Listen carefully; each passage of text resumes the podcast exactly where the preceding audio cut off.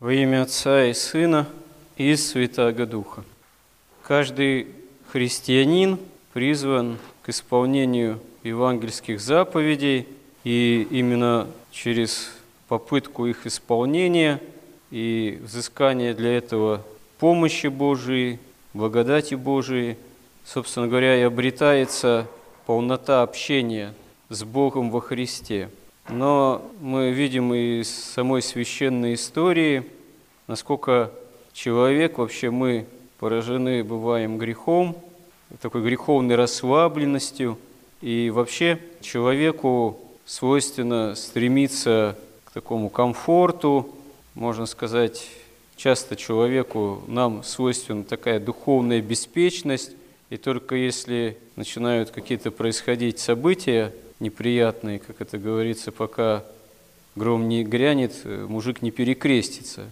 Очень часто именно такая духовная леность и беспечность, она как раз-таки входит в противоречие с тем, что Господь от нас ожидает, с исполнением Его заповедей. И, конечно, люди все разные, и мы даже вот в образе древних святых или подвижников, и вот и даже вот в Ветхом Завете находим разные характеры. Вот взять, например, Авраама, как отца всех верующих, и его же родственника, племянника Лота. Когда Авраам приходит в землю обетованную, и племянник с ним, его семейство, ну, там много чего происходит. В какой-то момент вынуждены Авраам и Лот разделиться, потому что у них много уже оказывается богатства, стада, они рядом, ну, трудно им соседствовать. И чтобы не возникало какого-то напряжения, Авраам и предлагает э, разойтись здесь же, на этой земле, в те места, какие более удобны. И вот, что характерно, сам Вот считает, что ему приятно жить, удобно жить в долине, фактически Иордана, вот, где влажно, в общем-то, благоприятный такой местный климат, ну и где города, вот, ближе к местной цивилизации. Это, в общем-то, действительно удобней существовать таким образом. Вот. Но вот племянник Авраама таким образом проявляет довольно серьезную духовную беспечность, потому что города-то оказываются Содом и Гамора, где процветает грех, где грех разного рода извращения, они узаконены, можно сказать. А Авраам, он ведет себя осторожно и не желает жить близ такого рода городов. То, что Авраам действительно духовно осторожен, трезв такой и бдителен, определенно свидетельствуют эпизоды из истории же, связанной с Авраамом и Лотом, когда происходит завоевания Содома и Гаморы там, северными царями, вот, э, то вот оказывается уведен в плен, и Аврааму приходится вступать в войну с этими царями, которые выступили победителями царей Содомского, Гаморского. Вот. И тогда Авраам их побеждает и отвоевывает Лота и всю добычу.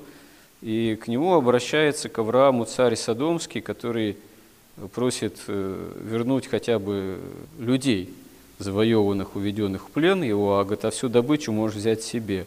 Но Авраам простирает руку к небу и говорит, что клянусь Господом Всевышним, Творцом неба и земли, что и нити ремня от обуви не возьму из твоего добра, чтобы ты не сказал, что я обогатил Авраама. Единственное только то, что причитается моим союзникам, ну, воинам, которые выступили вместе с ним, им полагается за их вот участие, так сказать, в боевых действиях, их добыча, вот это пусть им будет. То есть Авраам даже не желает иметь ничего общего с царем Содома, вот, э, потому что это действительно неправедный царь и неправедные его города, его царство. И потом приходится выручать, опять вот а уже промыслом Божиим уже повелевает там, сам Господь, вот, ангелы, чтобы вот вышел из Содома, потому что Содом и Гоморра оказываются уничтожены огнем с неба. Но,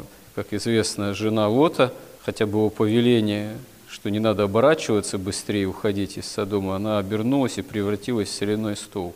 Такие примеры, они еще ветхозаветные, достаточно являются яркими, указывают и современным нам, христианам, что нельзя ничего иметь общего действительно с Содомом. Вот. А, к сожалению, современный мир – вот, в особенности это Запада идет, все более превращается в такой мир содомский. Вот, и характерная черта вот именно Содома и Гаморы древних, это было не просто, что в них вот так грех этот имел место быть, извращение соответствующее, это вообще во всем языческом мире было в той или иной степени распространено местами, а то, что это приняло законный характер. То есть это рассматривалось даже не просто как норма жизни, а это в этих городах, почему они были уничтожены, это приняло вообще характер такого закона. А мы видим, что на Западе это тоже сейчас превращается уже благодаря так называемой пресловутой там политкорректности, толерантности, уже начинает принимать характер закона, а те, кто против этого как-то выступают, становятся гонимы. То есть э, это очень серьезные, на самом деле, факторы современной жизнедеятельности современных обществ, в особенности на Западе, имеющие место быть. И, казалось бы, общество потребления, так называемое западное развитое общество потребления, оно как раз-таки предлагает современному человеку многие-многие удобства и комфорт. И как вот вот прелестился на определенный цивилизационный комфорт – в Содоме и Гаморе, когда он разделился с Авраамом. Вот. И это закончилось для него все равно, так сказать, катастрофически. Пришлось все бросать и бежать вот по повелению Божьему, и то благодаря тому, что э, Авраам был заступником прямым завода, Господь его сподобил спастись, вот, как из огня на самом деле. Так и современный мир, он начинает современному человеку и современному христианину предлагать именно то, что на самом деле происходит, фактически уже источником начинает иметь узаконенное беззаконие.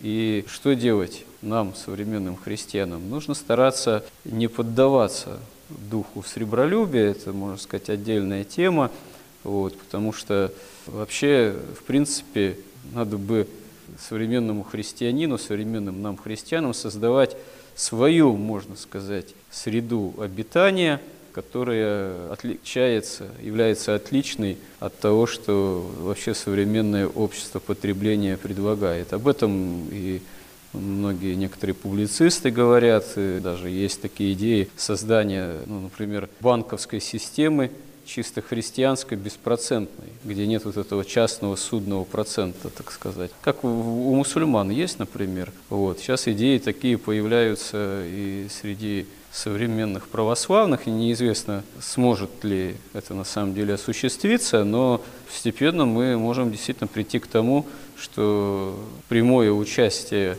в жизнедеятельности современного, идущего именно вот в основных своих принципах Запада мира, как он устроен, экономически, хозяйственно, все большее противоречие начинает вступать с евангельскими заповедями. И здесь нужно брать примером не Ота, который искал комфорта и чуть не погиб, а Авраама, который действительно имел послушание Богу, доверие Богу и такую духовную, можно сказать, осторожность и трезвомыслие и стремление во всем Э, исполнять волю Божию, что было для него и для всех его, можно сказать, наследников, как верующих людей, спасительным. Помоги нам в этом, Господи. Аминь.